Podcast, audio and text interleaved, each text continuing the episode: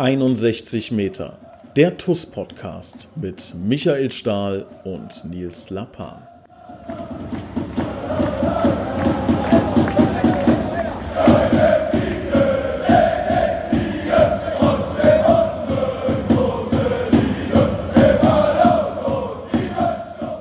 Herzlich willkommen zu einer neuen Ausgabe 61 Meter der TUS Koblenz Podcast und ich habe heute einen ganz besonderen Gast neben mir. Es freut mich ungemein. Ich begrüße ja die Torwartslegende aus Koblenz. Ich begrüße Peter Auer. Peter, schön, dass du heute dabei bist. Ja, ich freue mich auch. Danke. Peter, wir können auch äh, direkt zu Beginn mit sehr, sehr guten äh, Neuigkeiten rausgehen. Äh, wir haben, ja, eine Verhandlung war es im Grunde nicht. Im Grunde ist es klar, dass äh, du zu TUS gehörst und die TUS gar nicht ohne dich kann. Wir können aber vermelden, dass du ähm, ein weiteres Jahr auf jeden Fall bei der TUS Koblenz bleibst. Ja, wir haben uns geeinigt und ähm, jeder, der so ein bisschen die, mein Herzblut für diesen Verein äh, kennt, der weiß, dass ich jetzt in dieser Situation natürlich auch den Verein nicht alleine lasse und äh, werde auch weiterhin die Torhüter äh, in der kommenden Runde trainieren. Also freut uns äh, ungemein, Peter, spricht, glaube ich, im, im Namen aller TuS Koblenz-Fans, aller äh, Menschen, die ja äh, die Raute im Herzen tragen, die äh, ja unfassbare äh, Situation für uns, in der wir uns befinden und ganz, ganz toll, dass du auch weiterhin der TuS die Treue hältst. Peter, ich würde gerne mal mit dir so einen kleinen Abriss ähm, über bisheriges Torhüterleben ähm, so ein bisschen unseren Zuhörern da darbieten. Ähm, wie waren denn so deine ersten, ersten Schritte als Torhüter? Wann hast du erfahren, früher ist immer der Dicke kommt ins Tor, das war bei dir wahrscheinlich nicht so. Äh, wann hast du gedacht, okay, Bälle fangen kann ich ganz gut? Ja, ich konnte eigentlich ganz gut Bälle fangen, konnte aber eigentlich auch, sollte man momentan nicht meinen, aber er konnte eigentlich auch ganz gut mit dem Ball am Fuß umgehen und habe dann in der E-Jugend erstmal im Feld angefangen und als wir dann mal gegen den ersten FC Kaiserslautern mit meinem Heimatverein FV Kinsbach damals äh, gegen die äh, E-Jugend vom FC Kaiserslautern 17-0 verloren haben, ist unser Torwart dann heulend aus dem Tor gegangen und dann war die Geburtsstunde meiner Torwartkarriere begonnen. Dann musste Glück. irgendeiner ins Tor. Ja, und ich habe dann die Handschuhe angezogen und ab dem Zeitpunkt war klar, äh, dann werde ich Torhüter sein und war das auch mit Leidenschaft und bin es eigentlich auch heute noch mit Leidenschaft. Und ähm, dann hat man irgendwann wahrscheinlich gemerkt, oh, der Peter, der, ähm, den haben wir jetzt nicht nur so per Zufall gerade ins Tor gestellt, der kann das wirklich recht gut. Ja? Wie, wie waren dann die weiteren Schritte, wo du auch gemerkt hast, oh, ähm, das könnte vielleicht mal was, was richtig Interessantes sein? Ja, ich habe dann, äh, damals war es so, ich bin in der Gegend von Kaiserslautern aufgewachsen und da war natürlich der Fußball immer an erster Stelle. Und in dem Heimatverein, wo ich äh, aufgewachsen bin, also FV Kinsbach, ähm, da war der Fußball hat schon einen Stellenwert gehabt und ich habe schon früh gemerkt, dass ich in der Jugend schon immer bei den Besseren war und wollte, habe mich dann natürlich nie zufrieden gegeben mit dem äh, äh, Leistungsvermögen, was ich damals hatte, sondern habe immer mehr trainiert wie andere und irgendwann konnte ich dann mit damals mit 16 schon in der Landesliga, damals schon bei der ersten Mannschaft im Tor stehen.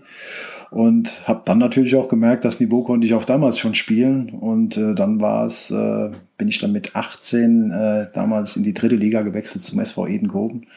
Und das ging halt auch nur mit Trainingsfleiß und äh, ja mit äh, Leidenschaft und Hingabe. Und nach Edenkoben, wie ging es da weiter? Dann habe ich drei Jahre dritte Liga damals in Edenkoben gespielt, das war damals Oberliga Südwest und dann habe ich das Angebot bekommen damals vom FC Saarbrücken und bin dann nach von Edenkoben dann zum FC Saarbrücken, habe parallel meine Ausbildung damals als Informatikkaufmann gemacht und habe dann gesagt, okay, entweder ich schaff's beim FC Saarbrücken in die zweiten Liga oder aber ich schaff's nicht und äh, konzentriere mich dann auf die berufliche Schiene. Und nachdem ich dann die zwei Jahre beim FC Saarbrücken oft auf der Bank gesessen hatte in der zweiten Liga, aber nicht gespielt habe, war dann für mich klar, okay, jetzt will ich mich auch beruflich etablieren. War damals auch schon 23. Ja, dann ähm, bin ich ja dann zu TuS Koblenz gewechselt. Das war für viele, viele Menschen, die jetzt zuhören, natürlich eine ganz wichtige Entscheidung. Wie ist das denn damals entstanden, der Kontakt überhaupt von Saarbrücken zur TUS? Ähm, wer hat das eingefädelt? Ja, ich hatte da, wir hatten damals mal äh, mit der äh, U23 vom FC Saarbrücken, haben wir in Koblenz gespielt hier. Trainer war damals äh, Colin Bell und ähm, ja, in dem Spiel haben wir äh, mit dem FC Saarbrücken hier 0-0 gespielt und da hat äh, Colin Bell mich nach dem Spiel angesprochen, hat gesagt, Mensch Peter, wir wollen in Koblenz was aufbauen.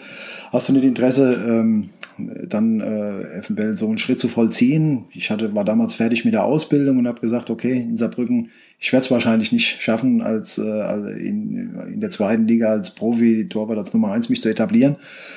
Also habe ich gesagt, wenn ich eine, wenn ich es schaffe, in Koblenz irgendwo eine berufliche Perspektive ähm, äh, zu finden, die aber unabhängig sein soll vom Fußball, äh, dann könnte ich mir sowas vorstellen. Ich habe mich dann bei der DBK beworben und bin Gott sei Dank, äh, bin sehr, sehr dankbar, äh, dass ich dann äh, zur DBK äh, gekommen bin und natürlich auch zur TUS. Und da beide Unternehmen habe ich bis heute nicht mehr losgelassen. Ich wollte gerade sagen, da ist eine extreme Konstanz, ja. Also diese Entscheidung vor 25 Jahren, ähm, ja, die äh, musst du heute noch quasi mitleben, ja. Äh, manchmal mit, mit Freude, manchmal vielleicht auch äh, mit dem einen oder anderen negativen Erlebnis. Ich meine, in 25 Jahren TUS Koblenz Du hast alles erlebt, von A bis Z alles mitbekommen.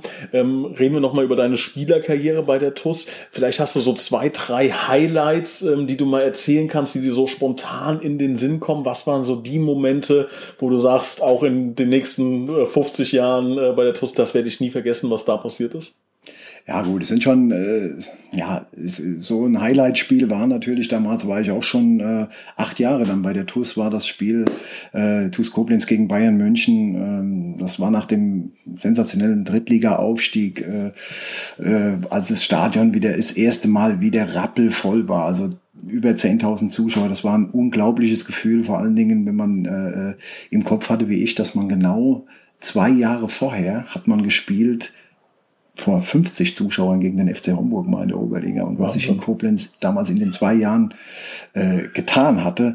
Und das wird mir immer in Erinnerung bleiben, als ich da raus bin zum Aufwärmen äh, gegen Bayern München. Auf der anderen Seite haben so Leute wie Rensing und Guerrero gestanden und Fink. Mhm. Äh, also, und dann in Koblenz hier vor dem voll, äh, vollen Haus, äh, wir die Bayern dann geschlagen haben das war also unfassbar und äh, es waren aber viele, viele äh, unglaubliche Momente, also ähm, die wir äh, die ich mit dem Verein verbinde. Und natürlich auch zum Positiven viele äh, Momente, als aber auch äh, zum Negativen, denn ich musste auch äh, ja, oft weinen. Es gab ähm, viele, viele düstere Kapitel auch in deiner TUS-Karriere. Ähm, Gab es denn für dich niemals äh, den, den Moment, wo du gesagt hast, das reicht mir jetzt, ich, es geht nicht mehr, ich, ich muss weg irgendwie? Gab es das? Ja, das war, äh, es war ein Moment, da habe ich gedacht, äh, es, der Verein wird es nicht mehr schaffen. Oder es waren mehrere Momente, aber einmal war es das äh, damalige Pokalfinale 2002 als der Verein äh, nach der Demission des polnischen Investors damals Betak äh, vor der Insolvenz stand. Wir haben alles nochmal reingehauen in das Pokalfinale und haben das gegen Salmrohr damals, obwohl wir sechs Monate damals die Spieler keine, keine Gehälter mehr bekommen hatten. Ähm, haben wir nochmal alles reingehauen und wollten eigentlich mit Gewalt dieses Pokalfinale äh, gewinnen, um dem Verein nochmal eine Perspektive zu geben, eventuell mit einem attraktiven Los im DFB-Pokal. Und da haben wir dann äh, gegen Salmrohr dann im, äh, äh, im Pokalfinale in Darmstadt damals äh, 2-1 verloren, der Verlängerung. Und das war für mich so der Punkt, wo ich eigentlich gedacht habe, ähm, Verein, der Verein, der hat es knapp 100 Jahre gegeben. Und äh, das war's dann, weil kein Mensch mehr sich äh, Damals sind runde Tische gemacht worden, Präsidenten haben versucht, Sponsoren zu akquirieren und so weiter. Und äh, damals äh, habe ich echt größte Bedenken gehabt, dass nach dieser Niederlage der Verein wirklich äh, äh nicht mehr überlebt. Und äh, dennoch hat er damals überlebt, weil auch damals, muss man einen Namen nennen, Peter Schössler hat sich damals unheimlich um diesen Verein bemüht. Und dann Milan Sasic ist natürlich dann dazugekommen als, als Trainer, was dann innerhalb kürzester Zeit aus diesem, ja, ich sag's mal, Scherbenhaufen dann wieder entstanden ist. Das gibt's meines Erachtens nur in Koblenz und auch nur bei TuS Koblenz. Mhm. Und äh, es waren aber auch danach immer wieder äh, brenzlige Momente und ähm, die aber immer wieder äh, der Verein überstehen konnte. Und jetzt sind wir ja wieder dem Tod, ja, man muss es ja sagen, wieder von der Schippe gesprungen, weil wieder immens viele Leute sehr, sehr viel äh, äh Arbeit investiert haben und auch Geld investiert haben.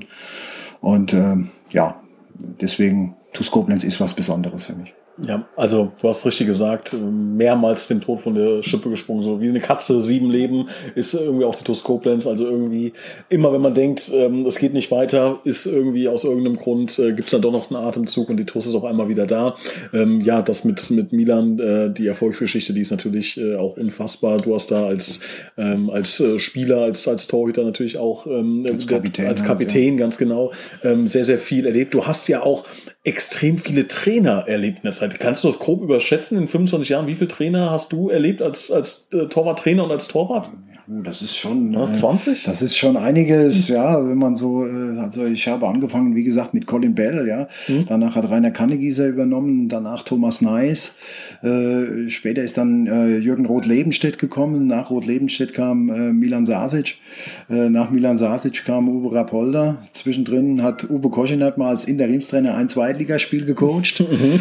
Ja, äh, danach äh, Patrick Sander. Nach Patrick Sander Michael Lemgen.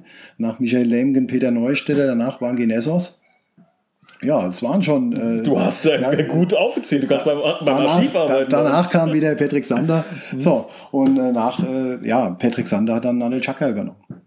Also das war. Du, du, kannst da echt alle aufzählen, ja. Kannst, hast du so ein, so ein, bist du so jemand? Ich, ich zum Beispiel kann, ich glaube so aus den Jahren 2010 bis 2015 von allen Bundesligaspielern Rückennummer etc. alles aufsagen, weil ich mich da so extrem für interessiert habe. Kannst du das auch bei euch? So hast du das, also weil du so nah dran bist? Also ich kann ja natürlich meine Torhüter. Äh, mhm. Von denen äh, kann ich dir die Schuhgröße und die Handschuhgröße und alles Mögliche sagen. Ja klar. Mit denen habe ich mir mich natürlich am intensivsten beschäftigt mhm. in der Zeit. Äh, seit bei der ich die Torwarttraineraufgabe äh, ausfülle, aber auch davor, äh, sage ich jetzt mal, die mit mir im Tor äh, agiert haben als äh, Kollegen. Konkurrenten mhm. hat es wenig gegeben, sondern Kollegen. Und äh, von der Warte aus äh, habe ich mich damit natürlich am meisten beschäftigt. Aber die Trainer, ich habe sie jetzt relativ schnell aufzählen können, waren eigentlich gar nicht so viel. Nee, habe ich auch gerade gemerkt. Ich dachte irgendwie so gefühlt, habe ich auch ganz von viel mehr. Aber du hast ein schönes Thema gesprochen, was mich schon immer interessiert, als äh, jemand, der nicht aktiv in dem Fußballgeschäft drin war. Torhüter du hast gerade selbst gesagt, Kollegen, Mitbewerber, Konkurrenten. Wie, also es gibt jetzt natürlich Szenarien, wenn ich mir jetzt Bayern München anschaue, Neuer, Ulreich, da ist klar, der Sven Ulreich weiß genau, er braucht nichts sagen, das äh, Thema ist durch, er ist die Nummer zwei. Jetzt gibt es natürlich auch Vereine, wo man vielleicht denken könnte, hm, die beiden, die konkurrieren um diesen einen Platz, im Vergleich jetzt zu Abwehrspieler, Mittelfeld, Stürmer, die mehrere Optionen haben. Mag man sich da wirklich? Ähm, gönnt man das dem anderen oder ho also hofft man auch, ah, wenn wir 4-0 führen, der soll ruhig mal einen Bock machen, selbst wenn wir ein Gegentor kassieren, dann habe ich vielleicht eine Chance. Wie ist das? Ja gut, äh, Torposition, wie du schon richtig gesagt hast, ist schon was, äh, was Besonderes. Ähm, dennoch, ähm, es ist äh, nicht ganz so extrem ausgeprägt wie beim Handball. Ähm, mhm. Wenn du jetzt siehst, wenn die deutsche Nationalmannschaft da spielt und wo plötzlich der Konkurrent dann äh, jede Parade des in dem Moment im Tor stehenden bejubelt und praktisch da mhm. jedes Mal aufs Feld äh, äh, läuft, um den zu beglückwünschen, wenn er einen super Ball gehalten hat. Ganz so ist es beim, im, im Torwartspiel bei dem Fußballer nicht, vor allen Dingen, wenn es eine äh, Position ist, wenn nahezu gleichwertige Torhüter um eine Position kämpfen. Ich habe es in Koblenz ja, lange Jahre als Spieler gehabt, dass äh, ich äh, äh, doch äh, aufgrund der für, für damals äh, vierte Liga relativ wenig äh, gleichwertige äh, damals äh, Konkurrenten die Anfangszeit damals hatte. Äh, aber als wir dann aufgestiegen sind in die dritte Liga, haben wir mit Michael Gurski wirklich einen, einen Top-Torwart dazu bekommen und natürlich war das dann vom Niveau her ein, in jedem Training ein Kampf, um besser zu sein. Aber wir haben immer beim Auswärtsspiel immer uns respektvoll äh, verhalten. Wir haben immer, es ist äh, Hotelzimmer geteilt und äh, jeder hat den anderen respektiert und akzeptiert. Aber jeder wollte spielen mhm. und äh, das äh, sollte eigentlich bei jedem bei jedem Torwartduell eigentlich im Vordergrund stehen äh, sage ich jetzt mal, die, die, äh, der Mannschaftserfolg. Äh, jede Mannschaft braucht zwei gute Torhüter und die müssen sich gegenseitig respektieren, müssen sich aber auch pushen und müssen versuchen, immer besser zu sein. Und dann profitieren beide. Jetzt ähm, hört man das nicht nur im Gespräch raus, sondern auch, was du vorhin gesagt hast, dass du auch um deine berufliche Karriere dich wirklich bemüht hast, ja, und auch in allen Gesprächen, ich glaube, das kann jeder bestätigen, der mit dir Kontakt hatte, machst du ja wirklich einen extrem vernünftigen und vor allem bodenständigen Eindruck, was man grundsätzlich jetzt nicht von jedem Fußballspieler schon mal sagen kann und auch nicht von jemandem, der wirklich das erlebt hat, was du erlebt hast hast. Das steht jetzt natürlich im Widerspruch so ein bisschen zu der Aussage, Torhüter und links außen, die haben äh, nicht alle, alle Tassen im Schrank. So manchmal hat man, also ist ja so dieses, äh, dieser äh, schöne Fußballerspruch, den man kennt. Äh, was ist denn da bei dir anders? Was ist da, was da passiert? Ja gut, ich äh, glaube schon, dass mich meine Eltern äh, ganz vernünftig erzogen haben und äh, ich habe schon gelernt, für äh, Dinge äh, Verantwortung zu übernehmen und äh, auch wirklich mit einem Blick auf die Realität Verantwortung zu übernehmen. Und dennoch, was bei mir schon so ein bisschen was dran ist, ich bin also extrem ehrgeizig und ich will natürlich versuchen, immer besser zu sein in dem, was ich tue. Und das war schon so der, in Anführungszeichen, Macken, äh, wo man dann sagen kann, okay, ich war richtig im Tor aufgehoben, weil ich immer versucht habe, mehr und äh, einzusetzen äh, wie andere äh, Kollegen für den Erfolg. Und ich glaube, das merkt man bis heute, diesen Ehrgeiz. War es für dich schwer, die Handschuhe selbst an den Nagel zu hängen und dann zu sagen, ich trainiere jetzt andere Torhüter? Aber wie war denn der Übergang überhaupt von dir, von Tor zu Torwart-Trainer? War der fließend? Ja, das muss man ganz einfach sagen. Ganz einfach war es nicht. Ich war äh, körperlich damals noch, äh, es war damals äh, in dem Jahr 2006. Wir sind aufgestiegen von der dritten in die zweite Bundesliga. Ich war damals noch äh, Nummer zwei hinter Michael Gurski, äh, war damals aber dann auch schon 35 und habe, das darf man nicht vergessen, immer ähm, eine Vollzeitstelle bei der DBK ausgeführt. Und das war dann klar, dass das natürlich äh, im, das war in der dritten Liga schon brutal mit sechs Trainingseinheiten die Woche plus eine Vollzeitstelle. Das war schon am Limit mit äh, Familie und allem. Und das war klar, dass es dann natürlich auch in der zweiten Bundesliga dann äh, nochmal eine andere Hausnummer wird. Mhm. Und äh, ich war damals körperlich noch topfit. Aber die zweite Liga war dann schon auch so das Limit, was äh, wo, von der dritten in die zweiten Liga ist schon nochmal ein Riesenunterschied. Und das habe ich dann auch gemerkt. Und es war klar, dass ich dann, ja, mit 35, ich hätte können noch, wenn wir im Amateurbereich geblieben bin, wären, hätte ich, glaube ich, bestimmt können körperlich noch drei, vier Jahre spielen. Aber äh, da muss man dann ganz einfach sagen, wäre man auch dann irgendwann an die, an, von der Körperlichkeit ans Limit gekommen, wo ich dann gesagt habe, okay, die TuS hat keinen Torwarttrainer. Ich wollte sowieso mit dem Torwartspiel in irgendeiner Art und Weise verbunden bleiben. Und haben, haben mich die Verantwortlichen damals gefragt, Mensch, du bist noch fit genug, kannst nicht noch hier so Nummer drei machen und dann die Jungs schon trainieren. Und äh, dieses, ich wollte unbedingt im Verein bleiben und es war damals so eine besondere Geschichte in dieser äh, Zweitliga-Zeit auch mhm. mit dabei zu sein. Und dann habe ich dieses Angebot dann angenommen und habe dann ab dem Zeitpunkt halt äh, die Jungs trainiert und ich durfte fantastische Jungs trainieren, auch bis heute und äh, da bin ich sehr dankbar drum. Und auch wenn es, äh, ich hätte meine Karriere, was, was die Körperlichkeit angeht, hätte ich sie können bestimmt noch drei, vier, fünf Jahre fortsetzen. Ähm, jetzt hast du ja aktuell mit äh, Luca Woloschin und Dieter Pauken im aktuellen Kader zwei ähm, sehr unterschiedliche Torhüter, möchte ich mal sagen. Dieter Pauken sehr, ich sag mal, extrovertiert, ein, ähm, ein Typ, der alles erlebt hat, alles gesehen hat ähm, und äh, mit Luca Woloschin einen jungen, ähm, wilden, wilden Kerl, möchte ich mal sagen, der ähm, vielleicht noch ein bisschen Erfahrung sammeln muss. Wie stellst du dich dann so auf die beiden Torhüter ein? Ist das Training für die beiden gleich? Muss man das individuell gestalten? Gib uns doch einmal so einen kurzen Einblick. Ja, äh, im Grunde genommen sind wir sehr froh mit den beiden ne? und vor allen Dingen auch nicht nur mit den beiden. Wir haben noch im Nachwuchsbereich ganz, ganz tolle Torhüter, ja. Mhm. Und natürlich muss man äh, das Training dann auch schon individueller gestalten. Äh, Dieter ist jetzt in, in, auch schon im Torwartalter, wo er nicht mehr ganz so viele äh, äh, ja, Wiederholungen benötigt und der Luca ist natürlich ein Torwart, der noch sehr, sehr viel Trainingseinheiten braucht und so weiter. Und äh, bei, bei Dieter muss man es natürlich schon den Trainingsprozess schon dosieren. Ja. Mhm. Und äh, aber da kriegt man, wenn man jahrelang in dem Bereich tätig ist, kriegt man schon ein Händchen für. Was braucht jetzt einer? Äh, in dem Bereich braucht einer mehr, in dem Bereich braucht einer mehr.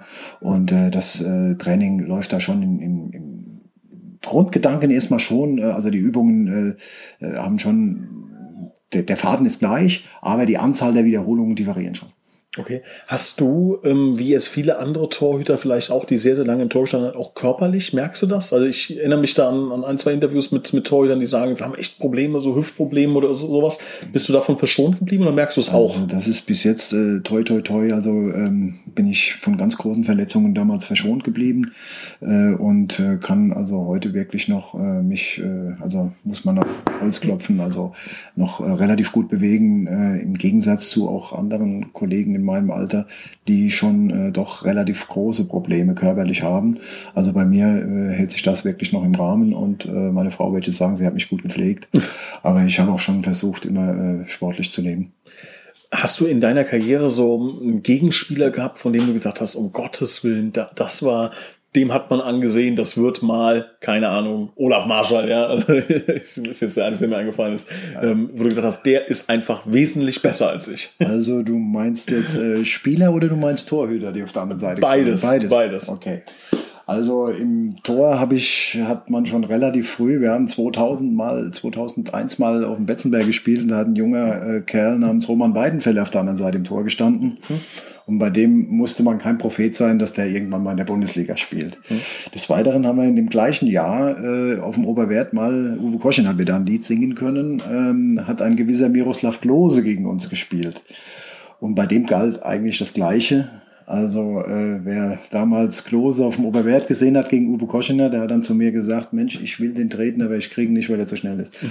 Also von der Warte aus, das waren so die zwei, wo ich es am extremsten gesehen habe, äh, dass die irgendwann eine andere Karriere starten können, äh, wie ich es selbst gestartet habe. Mir, ich weiß noch, ähm, ich habe früher, ähm, hat mein D-Jugendtrainer, glaube ich, hatte uns jedes Training, lieber Roland, wenn du das hörst, ja, lieben Kurs, jedes Training hat er uns erzählt, dass er gegen Eike Immel mal ein Tor geschossen hat. Irgendwie hat selbst mal, keine Ahnung, Hessenliga irgendwie sowas gespielt und dann im Testspiel, wie auch immer. Kannst du von dir irgendwie sowas auch behaupten? Ich habe mal Elfmeter gehalten oder gegen mich hat, keine Ahnung, Klose kein Tor gemacht irgendwie. Also ist, äh, hast, oder so ein ganz besonderes Ding, hast du da auch was präsent? Ja, gut, okay, dann bleibe ich bei, bei dem Spiel gegen den FCK Amateure, da haben wir in Kaiserslautern für Platz 4 mal gewonnen und äh, gegen Roman Weidenfeller, da haben wir 1-0 gewonnen, wir haben zu 0 gespielt, ja.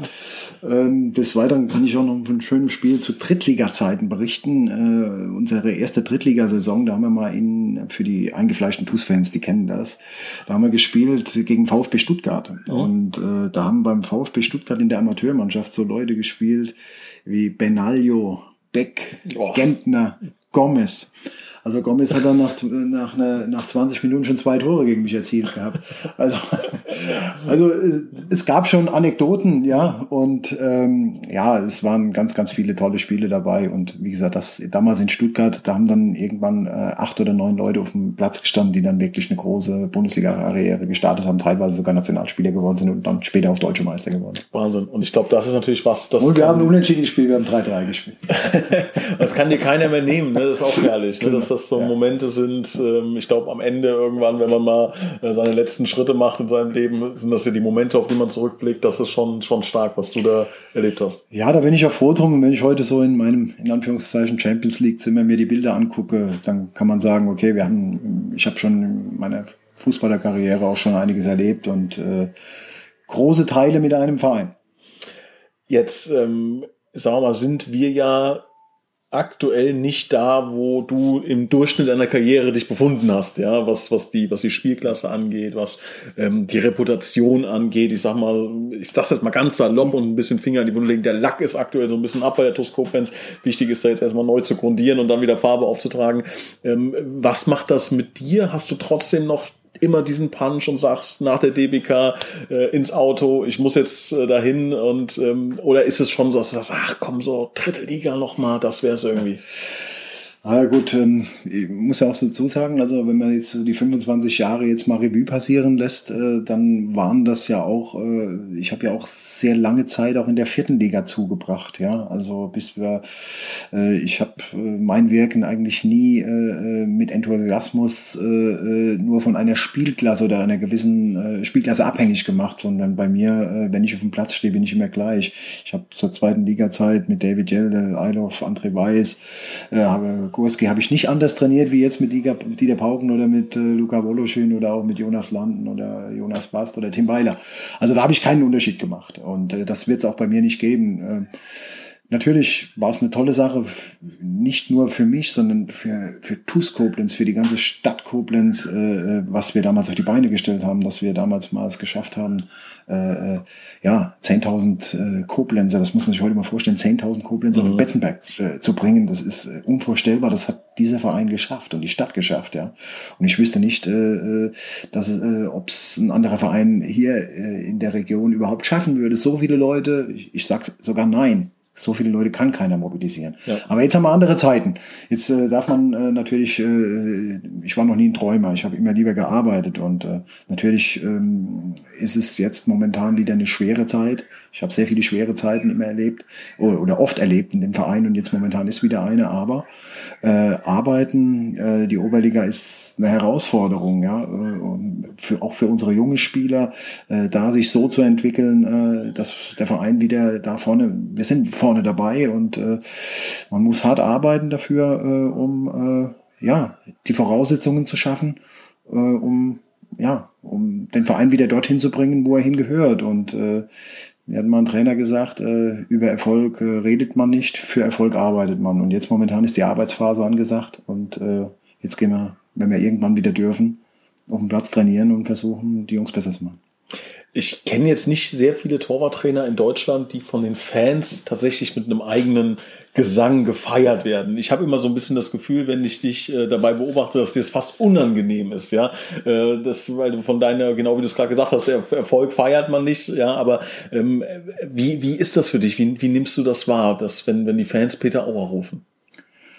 ja, äh, im Grunde genommen habe ich mich nie äh, oder nehme mich nie so wichtig im Leben, aber es ist halt schon eine, eine Anerkennung oder ja, es ist eine Wertschätzung, dass man vielleicht in den letzten Jahren nicht alles falsch gemacht hat, äh, wenn man in so einer Zeit bei einem Verein ist. Und ich, ich habe viele äh, Torwarttrainer, Kollegen, die auch ähnlich lange in ihren Vereinen sind. Ich kann da sogar ein paar aufzählen. In Saarbrücken ist Heinz Böhmer, der hat mich sogar schon trainiert in, in, in Saarbrücken. Und dem sind diese Gesänge in seinem Verein noch nicht zu, zu Teil gekommen, obwohl er eigentlich oder, oder ja, er hat diese äh, Fangesänge noch nicht so zu hören bekommen, obwohl er es auch verdient hätte. Und deswegen ist das für mich schon eine Wertschätzung meiner Arbeit und äh, es ist äh, ja, es ist eine tolle Sache, auch wenn ich mich nicht so wichtig nehme. Ich glaube, es ist aber auch so die Kombination nicht nur deiner Tätigkeit und äh, alles, was du mit Handschuhen machst, sondern natürlich auch eine Ehre deiner deiner Person gegenüber, die wir alle ähm, natürlich unfassbar stolz hier äh, bei uns, bei unserer TUS erleben.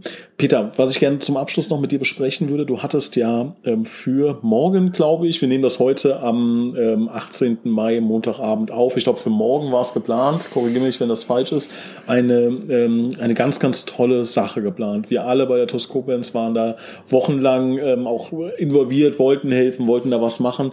Ähm, kannst du uns mal ganz kurz erzählen, ähm, was das genau war? Ja, ich äh, bin ja am 1.7. Äh, jetzt äh, 2020 bin ich 25 Jahre für TuS Koblenz tätig und ähm, es war für mich klar, wenn ich äh, die, die, dieses Jubiläum feiern kann, dann war für mich klar, dass ich äh, in irgendeiner Art und Weise helfen will, äh, in, im sozialen Bereich äh, mit einem Benefits-Spiel. Und ähm, ich habe ja auch in den letzten, äh, ja, letzten zwölf Jahren schon äh, 90 Spielen für die Lotto 11 gemacht, die wirklich für den guten Zweck im Land unterwegs ist.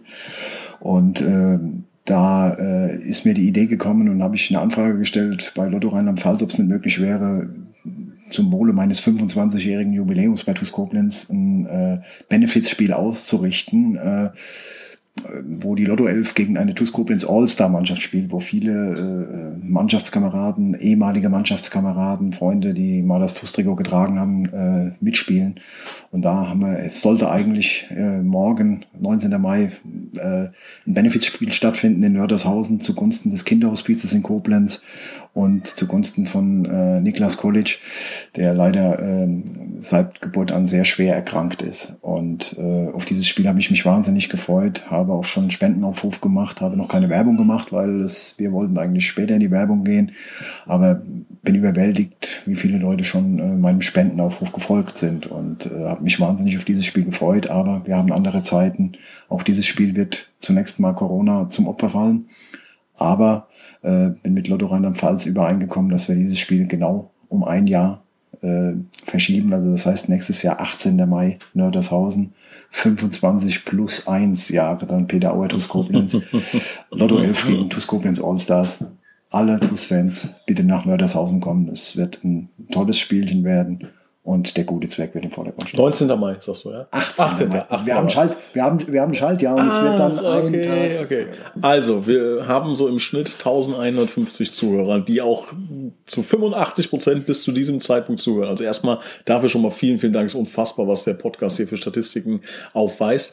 Diese Leute, 1150, davon 85 Prozent, Handy rausholen, Kalender aufmachen, ein Jahr vorblättern, 18. Mai in Nörtershausen. Bitte Partner, wenn ihr Partnerin oder Partner habt, ans Handy gehen. Ihr dürft das, das ist jetzt Sonderausnahme, ihr kriegt meine Erlaubnis und auch da in den Kalender das bitte eintragen, damit beide Bescheid wissen und damit dieses tolle Spiel stattfinden kann. Vielleicht ganz kurz noch einen Einwurf dazu.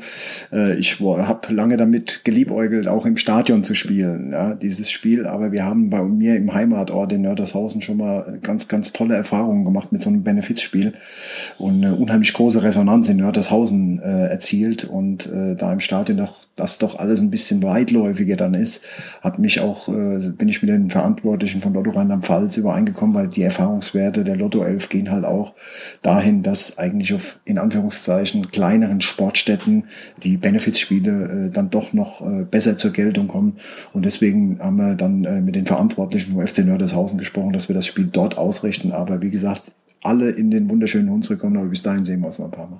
Genau, also Nördershausen, 18. Mai in die Peter Auer Allee 2. Nee. Bist du, komm, Nördershausen.